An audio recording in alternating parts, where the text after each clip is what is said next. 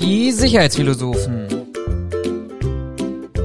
Sommergespräche mit interessanten und spannenden Gästen. Herzlich willkommen zu den Sommergesprächen der Sicherheitsphilosophen. Heute habe ich einen ganz, ganz besonderen Gast. Ich darf in den Räumlichkeiten der Bundesverwaltung von Verdi sein, im Bundesfachbereich Besondere Dienstleistungen und mit Herrn Arno Peuke sprechen. Herzlich willkommen. Vielen Dank für die Einladung. Herr Peukes, ähm, in Ihrer Berufsbezeichnung habe ich gelesen, äh, Bundesfachbereichssekretär. Was macht man als Bundesfachbereichssekretär? Das darf ich nicht sagen, das ist eines der großen Sicherheitsgeheimnisse Deutschlands. Nein, ähm, wir sind ja als Organisation auf zwei Ebenen aufgeteilt. Wir haben die Ebene und wir haben die Fachbereiche. Also sag ich sag mal, wenn jemand normal Mitglied ist bei Verdi und der hat ein Rechtsproblem, dann ist er normalerweise in der Ortsverwaltung und trifft dann da die Ebene. Also alles, die den über den Schnitt machen. Und ähm, Verdi hat sich gegründet aus fünf Altorganisationen oder fünf Gründungsorganisationen mit den verschiedensten Fachbereichen, also die, die fachliche Zusammenarbeit. Und der Bundesfachbereichssekretär sitzt hier rum, sage ich jetzt mal, ja, und äh, versucht, äh, den Sekretären vor Ort äh, die ein oder andere Sache inhaltlich vorzubereiten, immer da, wenn es um Bundesthemen geht. Äh, wenn es um Bundestarifthemen gibt, ist er manchmal auch der Verhandlungsführer und verhandelt dann mit der Arbeitgeberseite. Also ein bisschen der, der Kontakt, sag ich mal, auf der einen Seite zu den Ortssekretären, aber auch natürlich hier zum Arbeitgeberverband und zur Politik. Mhm. Und für unsere Zuhörer wahrscheinlich äh, am, am wichtigsten auch für die private Sicherheitsdienstleistung. Die ist angegliedert. Ja, ich bin, genau, ich bin hier in, in dem, dem Bereich nur zuständig äh, für die Sicherheit. Also ich mache den Bereich private Sicherheit, Geld und Wert und Aviation. Ich habe ja die große Hoffnung, dass unsere Zuhörer wissen, was eine Gewerkschaft macht. Wir haben es im Vorgespräch schon mal gesagt, Organisationsgrad, hm, schwierig vielleicht, aber einfach auch mal hinsichtlich vielleicht ein bisschen Eigenwerbung, die Thematik, was macht eine Gewerkschaft, wo hat der Mitarbeiter den wirklichen Vorteil, Gewerkschaftsmitglied zu sein? Naja, was eine Gewerkschaft sag mal, im Wesentlichen macht, äh, ist neben der, neben der Einflussnahme auf politische Prozesse, aber insbesondere, sag mal, wir haben ja in, in der Bundesrepublik Deutschland äh, das hohe Gute Tarifautonomie. Das heißt, äh, bestimmte Tarifverträge werden nicht durch Gesetzgeber bestimmt, sondern die entwickeln sich halt durch Tarifverhandlungen. Und sag mal, da zur Eigenwerbung immer, dass die Schatten- und die Lichtseiten irgendwie gehören. Das kann man ganz deutlich sehen. Wir haben, wenn ich das mal sagen darf, drei Bereiche. Wir haben den großen Bereich der Allgemeinwach und Sicherheit, mhm. Wo wir noch den einen oder anderen Neueintritt gebrauchen könnten. Und wir haben die Bereiche Geld und Wert und Luftsicherheit, wo wir ganz gut organisiert sind. Und wenn Sie sich da mal die Tarifverträge angucken, dann wissen Sie, die Kolleginnen und Kollegen haben halbwegs gute Bedingungen, die verdienen ganz gut, mhm. weil wir da auch mit einem sehr starken Nachdruck Arbeitgeber von unseren Argumenten überzeugen können. Das gelingt uns in der allgemeinen Wach- und Sicherheit nicht, deswegen ist das für mich einer der Bereiche, wo wir weit, weit, weit unter, unter den eigentlich Anforderungen und Bedingungen ähm, arbeiten müssen und wo sich viel ändern muss, damit die Kolleginnen und Kollegen, die sieben Tage, 24 Stunden lang einen ziemlich aufopfernden Job machen, auch mal eine entsprechende Belohnung mhm. und Arbeitsbedingungen kriegen. Über die Bedingungen werden wir gleich nochmal mhm. sprechen. Ähm, vielleicht zu uns, wir haben uns ja beide schon mal indirekt im April kennengelernt. Da ging es darum, um dieses Leak des internen Dokuments des BDSW zu den ähm, Umgang mit Anforderungen 34a, Umgehung von Tarifbestimmungen äh, im Zusammenhang mit den zu Corona-Zugangsbeschränkungen, äh, Anforderungen an, an Supermärkten. Was haben Sie gedacht, als Sie das erste Mal dieses Dokument gelesen haben? Naja, ich war, ich muss das jetzt, ist ja für die Öffentlichkeit, ich muss es ja freundlich sagen. Also, normalerweise kenne ich das so, man ist in Tarifverhandlungen, man verhandelt etwas. Äh, und die eine Position, die eine Seite fordert das, die andere fordert das, und dann hat man einen langen Verhandlungsprozess, am Ende einigt man sich auf ein Dokument und sagt, das ist unser Kind. Mhm. Ja, und das verhandeln wir, weil wir der festen Überzeugung sind, das entspricht den Anforderungen. Und wir erwarten auch, dass alle das anwenden. Und dann schreibt der Verband in einer Situation von Corona, wo Wach und Sicherheit ja auch eine wichtige Rolle spielen, mhm. äh, schreibt der Verband selber, ja, unsere Tarifverträge müsst ihr nicht ernst nehmen. Also das hat mich schon, das hat mich überrascht, um es mal so zu sagen. Das hat mich auch geärgert, ja. ja ähm, weil ich habe gesehen, also ich habe ja eine lange Zeit auch hier im Haus für den Einzelhandel gearbeitet. Also von daher gucke ich mir immer noch mal ein bisschen an, wie sind die Bedingungen im Einzelhandel. Ich habe unsere Kolleginnen und Kollegen der Allgemeinen Wach und Sicherheit gesehen. Ich habe gesehen, welchen schweren Job die da gemacht haben. Mhm. Wie schwierig es manchmal war, Leute darauf, erstens darauf hinzuweisen, dass Corona ist und dass man Masken trägt. Zweitens auch, dass nicht alle reinströmen können. Die haben, also es war ein sehr anspruchsvoller Job. Und dann aber gleichzeitig zu sagen, euer Job hat noch nicht mal das Tarif, ne, der hat höchstens Mindestlohn, das war eine Frechheit. Ja. Wie haben Sie allgemein die Corona-Krise in der Sicherheitsbranche erlebt oder auch als, als Gewerkschaft? Gab es Veränderungen? Haben, hatten Sie, Ja. haben Sie festgestellt, dass es Impulse gibt, die vielleicht jetzt auch in der Zukunft in irgendeiner Art und Weise zum Tragen kommen müssen? Ja, eher, eher so am eigenen Körper. Äh, Nein, also ich, ich meine, ich habe die, die, es, es ist ja immer, wenn, wenn Sie mich nach Sicherheit fragen, dann denke ich an die Sicherheit in allen Bereichen. Natürlich auch an unsere Kolleginnen und Kollegen in der Luftsicherheit und bei Geld und Wert. Und da stellen Sie schon fest, dass äh, Corona völlig unterschiedliche Auswirkungen für die einzelnen Teilbranchen hatte. Also die Geld- und Wertleute haben- sind am Anfang eingeschränkt gewesen. Da hat sich es relativ schnell stabilisiert. Äh, bei der Luftsicherheit muss ich Ihnen nicht sagen, ähm, es fliegt keiner mehr. Ja. So, natürlich irgendwie führt das zu massiven Arbeitsausfällen. Und ich glaube, wenn man der Politik und auch den Arbeitgebern trauen darf, dann wird das auch eine mittelfristige Beeinflussung der Arbeitsstellen haben. Also das wird uns sehr stark betreffen. Äh, In der allgemeinen Wach- und Sicherheit, wie gesagt, also ich stelle natürlich, haben Sie auch im Vorgespräch gesagt, Veranstaltungsmanagement wird heute nicht mehr gerade so gefragt, Ja. weil es weniger Veranstaltungen gibt. Aber ansonsten äh, ist mein Eindruck, dass es sich nochmal gezeigt hat, welche besondere Bedeutung die allgemeine Wach- und Sicherheit für die Aufrechterhaltung des öffentlichen Alltags hat. So. Wird das von der Gesellschaft auch so gesehen? Wird das von den Unternehmern gesehen? Nein. Nein. Also das ist ja, das finde ich ja eines der erschreckenden Sachen. Also wissen Sie, ich habe mich sehr gefreut, als ich, äh, glaube, den Artikel von der Euschok in der letzten Zeitung, ähm, in der letzten Ausgabe des, der BDSW, die Sicherheitsnadel gelesen hat, wo er auch nochmal gesagt hat, naja, aber es gibt doch so einen gesellschaftlichen Kontext, das sind doch die, wo, wo es die wichtigen Branchen gibt und dazu müssten wir doch eigentlich auch gehören. Und dann denke ich immer, naja, wenn ich selber der Überzeugung bin, dass meine Branche eine der gesellschaftsrelevanten Branchen ist, dann müsste ich doch eigentlich als Vertreter und als Arbeitgeber sagen, hey, und das sind die Weg meiner Kolleginnen und Kollegen. Ja. Und wenn ich so geile Leute habe, dann brauchen die doch eigentlich auch halbwegs gute Arbeitsbedingungen und Tarifverträge. Das ist in den Tarifverhandlungen immer nicht so richtig zu erleben. Ich, ich gehe noch mal einen Schritt zurück und sage, Tarifverhandlungen haben Sie gerade gesagt, Tarifverträge. Wir haben in Deutschland immer noch, zumindest den letzten aktuellen Stand, den ich gefunden habe, 70 Tarifverträge, 450 Lohngruppen. Wer blickt denn da eigentlich noch durch? Außer dem Bundessekretär natürlich niemand. Nein, das ist, ähm, ja, das ist, der Bereich allgemeine Wach- und Sicherheit hat in vielerlei Hinsicht dringenden Bedarf. Wir sind da auch dran. Also ich weiß, dass die Kolleginnen und Kollegen in Nordrhein-Westfalen ja vor ein paar Jahren auch ein neues Lohnsystem gemacht haben und das vereinfacht haben. Ähm, Die Vorteile der Tarifautonomie und auch der Länderautonomie sind manchmal auch Nachteile äh, dass dann nämlich das, was Sie sagen, so viele unterschiedliche Lohngruppen in den Ländern existieren äh, und es für Menschen, die, sage ich mal, aus dem Norden in den Osten oder in den Süden auswandern, ähm, umwechseln, es schwierig ist, den neuen Tarifvertrag zu verstehen. Ich glaube, dass wir da dringend dran müssen. Ähm, auch nochmal an unser Vorgespräch erinnern. Ich glaube, dass die Branche vor massiven äh, Qualifikationsanforderungen stehen wird. Ähm, Ich glaube, dass sie sich in den Tarifverträgen wiederfinden müssen. Ich glaube, dass unsere Tarifverträge attraktiver werden müssen, auch für Beschäftigte. Äh, Und dazu gehört dann auch, dass Tarifverträge nicht nur für drei, vier Leute verständigt sind, sondern für alle Beschäftigten der Branche. Wie würden Sie dazu oder wie stehen Sie dazu? In der Luftsicherheit sagt man jetzt, okay, wir haben einen zentralen Tarifvertrag. Das könnte man doch auch sagen, zu sagen, okay, wir haben einen zentralen Tarifvertrag mit zentral definierten Lohngruppen und wir packen darauf nur noch Ortszuschläge beispielsweise, um das Gefälle Nord-Süd, Ost-West ähm, auszugleichen. Es wäre eine gewisse Standardisierung der Branche, eine gewisse Mitarbeitersicherheit, um zu wissen, wenn ich von A nach B ziehe, in einer flexiblen, hochdynamischen Zeit. Das ist eine schwierige Frage, weil ich sag mal so, ähm, ich bin von Geburt Niederrheiner. Der Niederrheiner macht gerne mal einen lockeren Spruch, das kommt nicht bei allen Leuten gut an.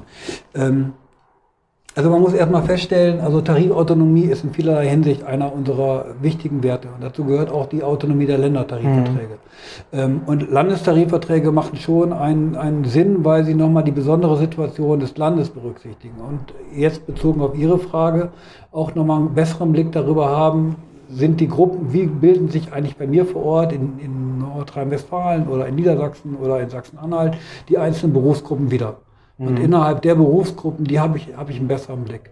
Ich bin insgesamt aber ansonsten auch eher der Meinung, also das sage ich aber als Bundessekretär sehr vorsichtig, ähm, ja, dass wir uns in der Tat mal angucken sollten, was haben die Nordrhein-Westfalen damals ausgehandelt als mhm. neuesten modernen Tarifvertrag und kann man nicht auf der Grundlage insgesamt eine Überarbeitung vornehmen, dass Tarifverträge leichter verständlich sind und weil ich auch nochmal finde, wenn wir sagen, die Branche entwickelt sich weiter, müssen sich unsere Tarifverträge auch weiterentwickeln und dann wäre es schon sehr hilfreich, eine Basis zu haben, von der aus wir alle uns bewegen. Mhm. Jetzt haben wir im Vorgespräch schon darüber gesprochen und Sie haben mir die Frage wieder zurückgegeben, aber ich möchte sie trotzdem stellen. Warum erleben wir im klassischen Objektschutz oder im klassischen Sicherheitsbereich keine Generalstreiks, wie wir sie an Flughäfen erleben, Situationen, wo dann praktisch der Kunde oder der Kunde des Kunden direkt getroffen wird, um die eigene Forderung umzusetzen und durchzusetzen? Naja, das geht zurück auf die Anfangsfrage der Werbung. Also es ist die Frage, wie gut sind wir organisiert in einzelnen Bereichen. Und äh, sag mal, dann hat jedes, jeder, jedes Mitglied natürlich auch äh, irgendwie das Vertrauen in uns, dass wir niemanden in unsinnige Auseinandersetzungen führen. Und ich sag mal, wenn man in einer Branche in bestimmten Bereichen gut organisiert ist, aber nicht in der Branche insgesamt. Mhm. Äh, und Leute, Leute gehen auf die Straße und kämpfen für ihre Rechte, dann haben die auch das Vertrauen, dass es nicht nur da passiert. Und äh, unser großes Problem ist halt, dass wir in der Branche nicht, nicht so gut organisiert sind, äh, wir, wie wir es sein könnten, um bessere Tarifverträge hinzukriegen. Das heißt aber auch hier nochmal die Botschaft vielleicht auch an die Zuhörer. Jeder Einzelne, der sich engagiert, bietet wieder einen Mehrwert für bessere Tarifverträge, für Weiterentwicklung. In vielerlei Hinsicht. Also ich will mal sagen, also es ist auf der einen Seite das, was der Ausgang Ihrer Frage in der Frage der Durchsetzungsfähigkeit. Aber so ein Tarifvertrag lebt doch auch davon, dass da Wissen drin ist. Also mhm. wenn wir beide uns zusammensetzen und Sie sagen mir, das ist Ihre Biografie, Sie kennen die Sicherheit und Sie haben die und die Erfahrung gemacht, dann wäre ich doch ein blöder Sekretär, wenn ich sagen würde, okay, das müssten wir, dann müsste doch unser Tarifvertrag sich in die Richtung weiterentwickeln. Und deswegen jeder Kollege der, oder jede Kollegin, die bei uns Mitglied ist, hat ja auch die Möglichkeit, aktiv mitzuarbeiten. Ja. So, und deswegen wäre das ein toller Prozess. Also da, da profitieren alle Seiten von. Jetzt haben wir, jetzt müssen wir auch mal über Löhne sprechen, über Zahlen sprechen, weil das ja vielleicht auch ein Argument ist von den Kollegen, die da draußen sind, wobei ich mir vorstellen könnte, dass sie sagen, das genau aufnehmen, um zu sagen, engagiert euch mehr, aber Mindestlohn Berlin-Brandenburg um die 10,50 Euro neue Aufgaben, aktuellere Aufgaben, nicht nur im Rahmen von Corona. Die Polizei zieht sich immer stärker zurück auf ihre, auf ihre Kernaufgaben. Ähm, es entsteht, ich will jetzt nicht sagen ein Vakuum im offenen Raum, aber es besteht schon, entsteht schon ein Bedürfnis, das abzudecken. Sind da die Löhne, die wir jetzt finden, gerechtfertigt für?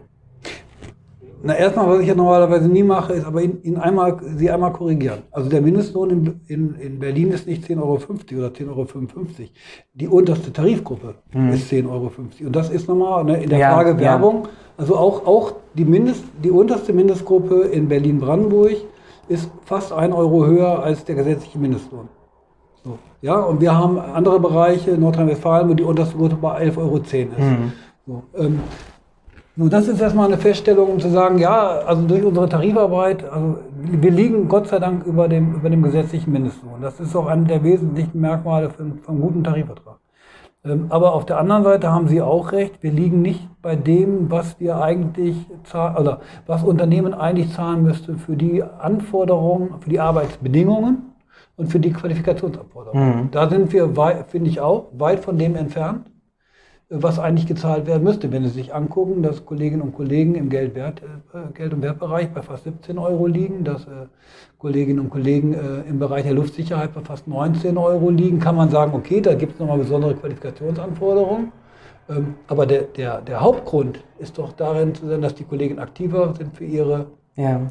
Interessen. Und natürlich braucht die allgemeine Wach- und Sicherheit äh, auch attraktivere Löhne, wenn sie auch attraktivere Menschen für die Branche gewinnen will. Oder die attraktiven Menschen halten will, die heute schon da arbeiten. Mhm. Jetzt haben Sie Löhne eingebracht, aber auch Qualifikationen. Das wäre wär jetzt ein Ansatz zu sagen, naja, wenn ich im Luftsicherheitsbereich arbeite mit Gepäckröntgenanlagen, Heimantoren mhm. und auch eine gewisse Verantwortung für alle, die praktisch dann ein Flugzeug betreten, Gleiche Bedingungen habe ich ja auch beispielsweise in der Botschaft, wo ich dann sage, okay, ich habe Botschaftsdienste, da arbeite ich mit den gleichen Mitteln und habe letztendlich möglicherweise transferiert die gleichen Risiken, weil wenn etwas passiert, diplomatische Krise etc., auch eine gewisse Gefährdungsszenario. Jetzt haben Sie gesagt, Qualifikationsanforderungen das eine, um bessere Löhne, habe ich das richtig verstanden? Erst Qualifikation, dann Löhne oder ist das ein Nee. Anstieg parallel, was, was, was gleichzeitig erfolgen muss? Also der erste, die erste Ausgangsphase, also erstmal unsere Tarif, wir haben ja nicht nur eine Lohngruppe, sondern unsere Tarifverträge haben in der Regel mehrere Lohngruppen oder Gehaltsgruppen, die sich in der Frage unterscheiden von Belastung oder in der Frage von Qualifikation. So, deswegen in dem klassischen Tarifvertrag ne, haben Sie immer, je höher die Qualifikationsanforderungen, desto höher die Lohngruppe und desto höher auch die Bezahlung. Das äh, rechtfertigt sich, aber was ich insgesamt meinte, das war dann vielleicht un oder missverständlich ausgedrückt, in der untersten Gruppe sind wir auch weit unter dem, was eigentlich gezahlt Mhm. werden müsste, um Leute auch zu halten und zu gewinnen für die Branche. Ja. Selbst die, und dann kommt ja noch die spannende Frage dazu. Sind die Qualifikationsanforderungen, die ja angeblich mit dieser Gruppe bezahlt sind, sind die eigentlich nur so, wie sie im Moment bewertet werden? Ich erlebe ja auch manchmal, was mir keiner offiziell bestätigen würde, aber ich er- erlebe ja auch, dass äh, auf der Grundlage der untersten Lohngruppe Ausschreibungen und Ausschreibungsunterlagen eingereicht werden. Wobei aber derjenige, der den Auftrag vergibt, eigentlich eine völlig andere Qualifikationsanforderung hat. Und man von vielen Kolleginnen und Kollegen eigentlich auch erwartet, dass sie zwar in Berlin dann mit 10,50 Euro die Stunde gehen, aber Ja. Tätigkeiten machen, die eigentlich nach Tarifvertrag höher bezahlt werden. Weiß der Kunde, was er auszuschreiben hat? Nee, der Kunde weiß nicht. Ich meine, ich meine, das ist doch. das- Ich, ich weiß nicht, also das ist. Oder anders Der, gefragt. der Kunde hat, also ich meine, der Kunde ist doch ein kapitalistisches System. Ja. So, so, und der denkt sich, ich will so viel wie möglich haben für, und so wenig wie möglich zahlen. Mhm. So, und dann kommt ein netter Anbieter und sagt, du, ich hab ja, kann ja ganz viel leisten und ich zahle, du musst auch nur ganz wenig dafür zahlen. Dann ist dem Kunden, wenn ich das mal so sagen darf, im Kern scheißegal, Ja. nach welcher Tarifgruppe oder ob er richtig eintarifiert, sondern das ist dann ja die Aufgabe des Auftraggebers, äh, Auftragnehmers. Ja, also der, des, des Sicherheitsunternehmens. So, und da erlebe ich viel Schmuh oder kriege ich zumindest häu- häufiger die Rückspiegelung, dass Leute Qualifikationen leisten sollen, die eigentlich besser bezahlt werden müssen. Ja. Aber jetzt haben wir 12.000 bis 13.000 offene Stellen. Wir haben ja nicht die Leute, die wir jetzt am Markt akquirieren können und sagen können, wir holen uns jetzt, wir haben eine klassische ich sag mal, Stellenausschreibung, wie man das vielleicht aus anderen Branchen kennt, der Einzelhändler, da gibt es eine Ausbildung für, für einen Elektroniker, gibt es eine Ausbildung, sondern wir haben ja eine Branche, die sich leider, und da sind wir uns, glaube ich, beide einig, in weitesten Teilen, ich habe eine Stat Statistik gesehen mit einer Auswertung von BDSW, Mitgliedsunternehmen, dass mehr als 90 Prozent aller Mitarbeiter über die Mindestqualifikation verfügen, um überhaupt in diesem Gewerbe zu, zu arbeiten. Jetzt haben wir genau dieses Spannungsfeld. Wir brauchen die Leute, wir kriegen sie nicht vom Markt möglicherweise, aber wir haben Leute, die zu 90 Prozent ähm, Mindestqualifikation haben. Da wäre doch der einfachste Ansatz zu sagen, die 90 Prozent reduzieren wir vielleicht auf 50, auf 40 Prozent, die schulen wir, die qualifizieren wir, um dann letztendlich dem Kunden doch auch ein besseres Produkt verkaufen zu können. Und am Ende des Tages ist es doch, wenn wir wieder ins kapitalistische System gehen, je mehr ich, je teurer das Produkt ist, was ich verkaufe, desto mehr Umsatz mache ich, desto mehr Gewinn mache ich ja möglicherweise auch in diesem Zusammenhang. Ich, ich muss jetzt mal anders bei der Beantwortung anders anfangen, weil die Leute, die jetzt hören, mich nicht sehen. Ich muss dazu sagen, ich bin 57 Jahre alt, deswegen darf ich das sagen, was ich jetzt sage. Manchmal ist mein Eindruck, dass auf der Arbeitgeberseite Leute immer noch im James Dean-Zeitalter sind. Ja, sie fahren mit hoher Geschwindigkeit auf einen Abgrund zu und jeder normale Mensch würde sagen, bremsen. Ja, Und die sagen, hey, ich bin cool, ich gebe Gas. Ja. So, und das ist ja das, was wir im Vorgespräch hatten. Also wir stellen fest, also wir stellen heute schon fest, dass, dass sie kein nicht genügend Personal finden. So, und wir stellen gleichzeitig fest, der Qualifika die Qualifikationsanforderungen, der Qualifikationsbedarf wird in den nächsten Jahren steigen. Also wenn, Quali wenn der Qualifikationsbedarf steigt, dann wird doch das, was wir heute schon erleben, 10,50 Euro entspricht gar nicht dem, was ich eigentlich zahlen müsste. Und derjenige, der Qualifikation anbietet und kriegt nur 10,50 Euro, der sagt sich, hey, Schatzi, dann gehe ich lieber zu VW oder zu Opel oder zu weiß ich nicht was, äh, weil da kriege ich mehr Geld. Ähm, da wird es doch immer schwieriger, Personal zu finden. Und wir haben dem Arbeitgeberverband schon mehrmals angeboten, zu sagen, hey komm, lass uns doch mal einmal zusammensetzen und einen Blick auf die Branche werfen, wie entwickelt sich die Branche weiter. Und dann lassen wir uns doch mal gucken, welche Qualifikationsanforderungen brauchen die. Mhm. Wenn ich bei einer Sitzung des Gesamtbetriebsrates von Securitas teilnehme, hier in Berlin, gibt es doch oben diese Ausstellungsraum, ja, ja, dieser wunderschöne Ausstellungsraum, wo ich irgendwann vor der Drohne und den Robotern lande. Mhm.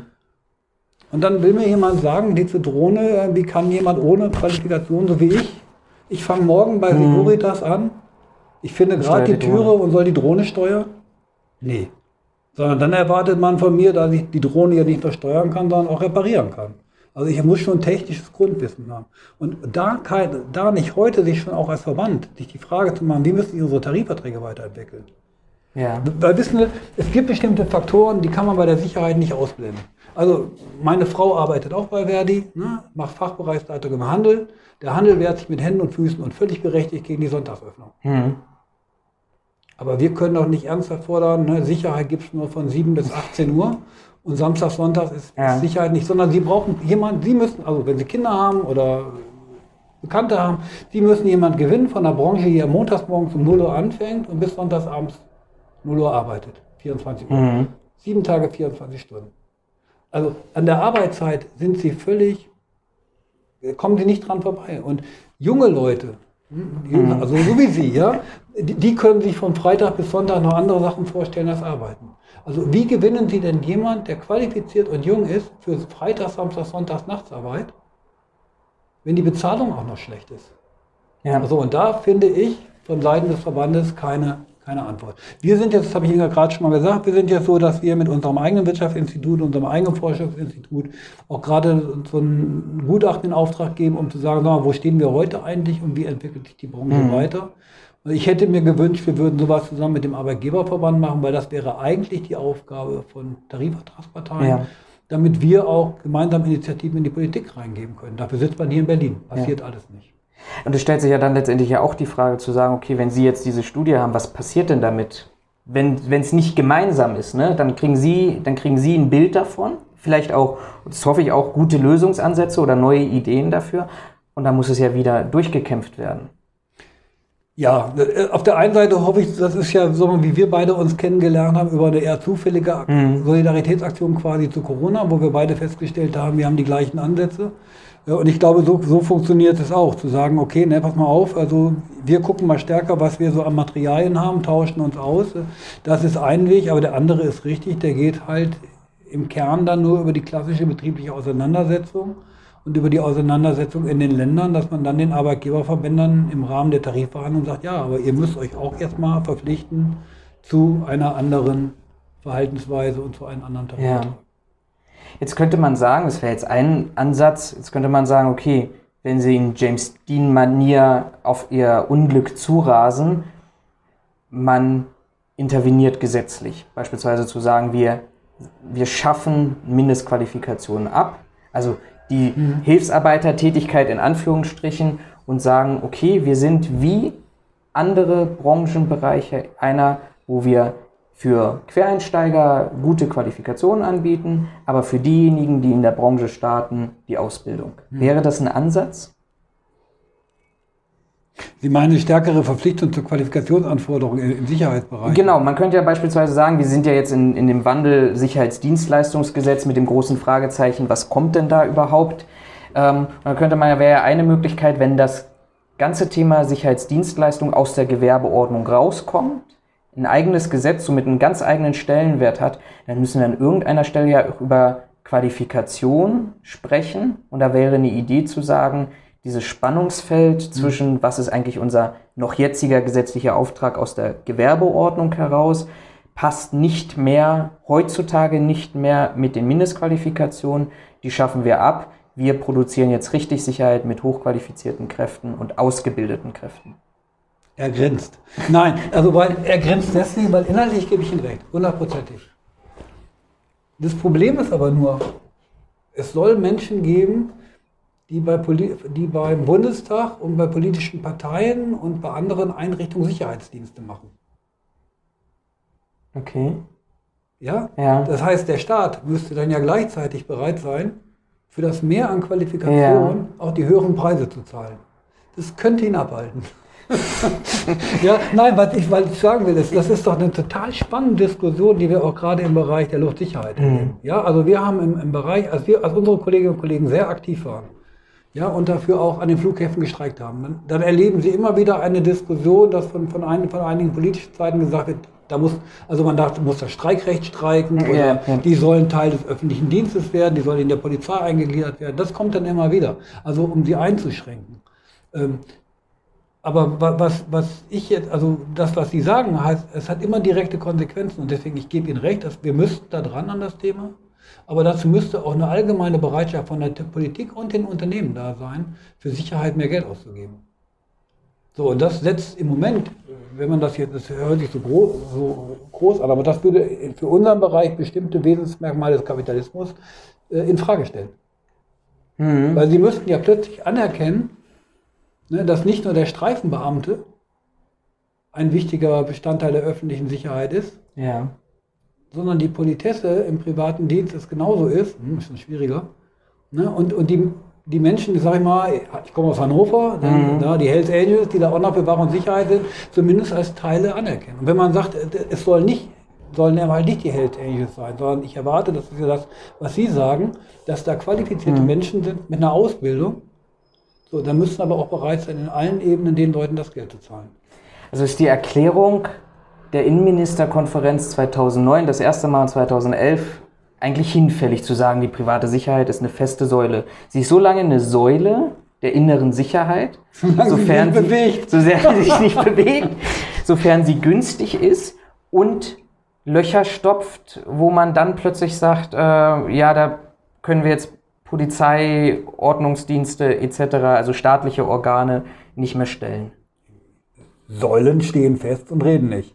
Nein, also ich meine, das ist erstmal, nein, die Grundaussage ist richtig. Das, deswegen sitzen wir hier. Das ist ja auch Ihre Überzeugung, auch meine. Also erstmal, sie ist eine Säule unserer Gesellschaft. Ja. Ja, also ohne private Sicherheit würden wir den Sicherheitsauftrag auch in der Form, Art und Weise nicht aufrechterhalten können. Da muss man ja auch mal sagen, also bei aller Kritik, die man immer auch an der Bundesrepublik hat oder je nachdem, wo man politisch herkommt, also wenn ich mir angucke, wie Sicherheit, also wie Persönlichkeitsrechte in der Bundesrepublik geschützt werden, Mhm. dann sage ich mal, Gott sei Dank sind wir nicht in England oder Amerika. Also von daher, es ist eine wesentliche Säule. So, aber die Frage ist ja, also soll sie sich wie eine Säule verhalten und ruhig sein? Und da sage ich Ihnen nein. Also das ist ja das, was wir jetzt schon mehrmals hatten. Wir müssen dann auch anerkennen, dass die Säule eine Bedeutung hat und auch entsprechend bezahlt wird. Es gibt ja nicht nur die politische Komponente, sondern was mir auch immer wieder auffällt, die gesellschaftlich-mediale Komponente. Wenn ich mir jetzt Medienberichte angucke, dann habe ich auf der einen Seite, ich überspitze das jetzt mal, den immer noch Hauspantoffel-Schlappen tragenden Pförtner, der irgendwo vorne sitzt, äh, oder die Schlägertruppe, wenn irgendwo wieder was schiefgegangen ist. Und auf der anderen Seite schreien alle nach mehr privater Sicherheit. Wir gehen jetzt wieder auf Weihnachten. Ich weiß nicht, ob wir in Berlin Weihnachtsmärkte haben werden oder nicht. Und dann werden plötzlich private Sicherheitskräfte zur Terrorabwehr, zum Schutz vor Terroristen eingestellt, ähm, zur Bewachung von Weihnachtsmärkten öffnen. Das passt doch nicht. Das ist doch auch, das ist doch letztendlich auch in der, in der, in der gesellschaftlichen Meinung ein komplettes gegenteiliges Konstrukt, unabhängig auch der Kostenthematik. Also eine Gesellschaft diskutiert ja vielleicht jetzt erstmal primär nicht über die Kosten, sondern über das Ansehen privater Sicherheitskräfte in, ja, in der Gesellschaft, in der Realität, damit, womit sie konfrontiert werden. Das müssen Sie doch besser kennen, wissen als ich. Also wie hat Ihre Familie reagiert? Die Hoffnung der Familie erklärt, ich gehe in die private Sicherheit. Mutti hat bei mir gedacht, Mann, der war mal Ja, in Handel und kann ich Ihnen Sicherheit, sagen. ja. Jetzt, jetzt wirst du Türsteher. So. Ja, und dann, genau. als ich angefangen habe zu studieren, Türsteher mit Diplom. Ja, also von daher. Ja, also von daher, die, nein, das ist genau das, was Sie sagen. Das ich finde es auch total spannend. Also ja, also auf der einen Seite zu, zu sehen, also wie hoch ist das Sicherheitsinteresse, sagen wir, der Bevölkerung? Ja, wie hoch war die Angst oder wie hoch ist die Angst bei dem, was hier an, an Attentaten und an, an anderen Sachen passiert ist? Ähm, welch, also, und trotzdem, wie, wie schlecht ist gleichzeitig das Ansehen der Kolleginnen und Kollegen, die die Sicherheit dann garantieren? So, dazu braucht es, das ist das, was ich vorhin meinte, dazu braucht es ein massives Umdenken. Das fängt aber im Arbeitgeberverband auch an. Ich Ja. meine, wir müssen es auch vorleben. Deswegen auch so eine Studie, aber auch der Arbeitgeberverband muss sagen, also wir haben einen gesellschaftlichen Auftrag und wir setzen uns gemeinsam mit unserem Tarifpartner hin und wir wirken gemeinsam auf die Politik ein. Und Politik hat dann auch die Verantwortung, ne, nicht nur schöne Säulen zu benennen, sondern auch die schönen Säulen mit entsprechendem Lametta auszustatten. Mhm. Sind Absolutismen da ein Problem? Also ich, ich habe es erlebt, diese, wir haben es im Vorgespräch auch schon mal gesagt, diese Systemrelevanz, die ja plötzlich nach Corona mhm. aufkam, ist es vielleicht eine Herausforderung oder eine Schwierigkeit zu sagen, wir fordern immer alles für alle? Also der klassische Beispiel ist ja, ist der Ladendetektiv, der irgendwo mhm. bei in, in irgendeinem Einzelhandelsgeschäft steht, ist der systemrelevant? Oder ist nicht vielleicht sowieso derjenige, der jetzt, ich habe es persönlich bei der Bahn erlebt, diejenigen, die bei Bereichen arbeiten oder für Bereiche tätig sind oder Dienstleistungen erbringen, die mhm.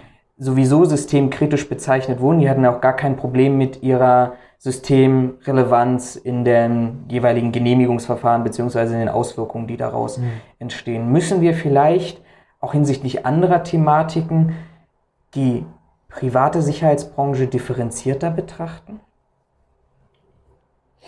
Das ist ein spannender Gedanke. Da muss ich sagen, also Sie haben recht, also wenn so erster spontaner Gedanke, Sie haben recht, weil natürlich irgendwie ist das ein Absolutismus, äh, den wir alle, da glaube ich, würde ich mich sogar selber mit irgendwie auch einpacken, da ist man mhm. schnell dabei, wir sprechen mal von der Sicherheitsbranche. Und wenn irgendwas nicht läuft, dann läuft, läuft bei der Sicherheitsbranche nicht und trotzdem stellen wir natürlich fest, das haben Sie auch recht, ähm, wenn die Hells Angels in Hannover nicht da sind, äh, wird die Straße deswegen nicht zusammenbrechen. Und selbst wenn die zusammenbrechen würde, würde bricht das System deswegen nicht mhm. zusammen. Ähm, wie weit äh, der Privatdetektiv im, im, Kaufhaus, das nicht beurteilen. Aber Sie haben recht. Also es, im Kern braucht es auch da eine stärkere Auseinandersetzung um die Frage tatsächlicher Systemrelevanz. Das, machen, das haben wir auch bisher zu wenig gemacht. Das wird auch eine spannende Frage für die Studie, die wir in Auftrag geben. Mhm. Welche Erwartungen haben Sie, hat Verdi an das Sicherheitsdienstleistungsgesetz? Gibt es, gibt es da Erwartungen? Horst Seehofer hat gesagt, mehr Qualifikation, bessere Ausrüstung, bessere Standards, eigenes Gesetz. Na, sag mal so, also erstmal in erster Linie habe hab ich den, den BDSW schon verstanden und unterstützt in der Frage, dass wir froh sind, also dass die allgemeine Wach und Sicherheit jetzt äh, äh, beim Bundesministerium angesiedelt ist, weil wir schon den Gedanken haben, es ist näher an, an mhm. der Tätigkeit auch dran und da ist eher ein fachlicher Blick drauf, als dass er nur der Wirtschaftsaspekt ist, äh, der das Ganze begleitet. Aber dann muss man auch sagen, das, was Sie gerade gesagt haben, also was Horst Seehofer gesagt hat, ist als äh, Kernpunkte richtig, würde ich auch unterstützen wenn es verbunden ist mit der Erkenntnis, ähm, dass auch die Punkte mit einer entsprechenden Bezahlung hinterlegt werden. Ja. So, und das heißt, auch der Gesetzgeber muss dafür sorgen, erstens, dass es Tarifverträge gibt, äh, zweitens, dass die allgemeinverbindlich sind und drittens, äh, dass entsprechende Aufträge auch nur noch dann vergeben werden, wenn solche Qualifikationsanforderungen nachweislich erfüllt werden. Hm. Der BDSW hat ja, das ist zumindest den Stand, den ich kenne vom Eckpunktepapier, ja gefordert, nicht alle Branchenbereiche rüberzunehmen, beziehungsweise hat betont, welche Branchenbereiche er im Sicherheitsdienstleistungsgesetz sehen würde. Würden Sie für das Herauslösen aus der Gewerbeordnung plädieren oder würden Sie auch sagen, wir haben Bereiche, wo wir ähm, tatsächlich das Ziel erfüllen müssen, näher an die Behörden rein, aber da, wenn jetzt ein Privatmann in seiner Villa, weil seine Einbruchmeldeanlage ausgefallen ist und er trotzdem in Urlaub fahren möchte, da jemanden hinsetzen möchte, der kann im gewerberechtlichen Bereich mit den entsprechenden Anforderungen weiterhin tätig sein.